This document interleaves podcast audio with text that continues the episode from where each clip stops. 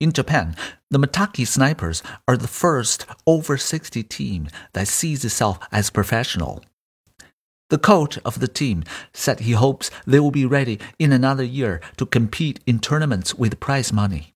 With an average age of 68, the 14 person team hopes eventually to compete in professional tournaments in first person shooter titles such as Apex Legends from Electronic Arts and Epic Games Fortnite.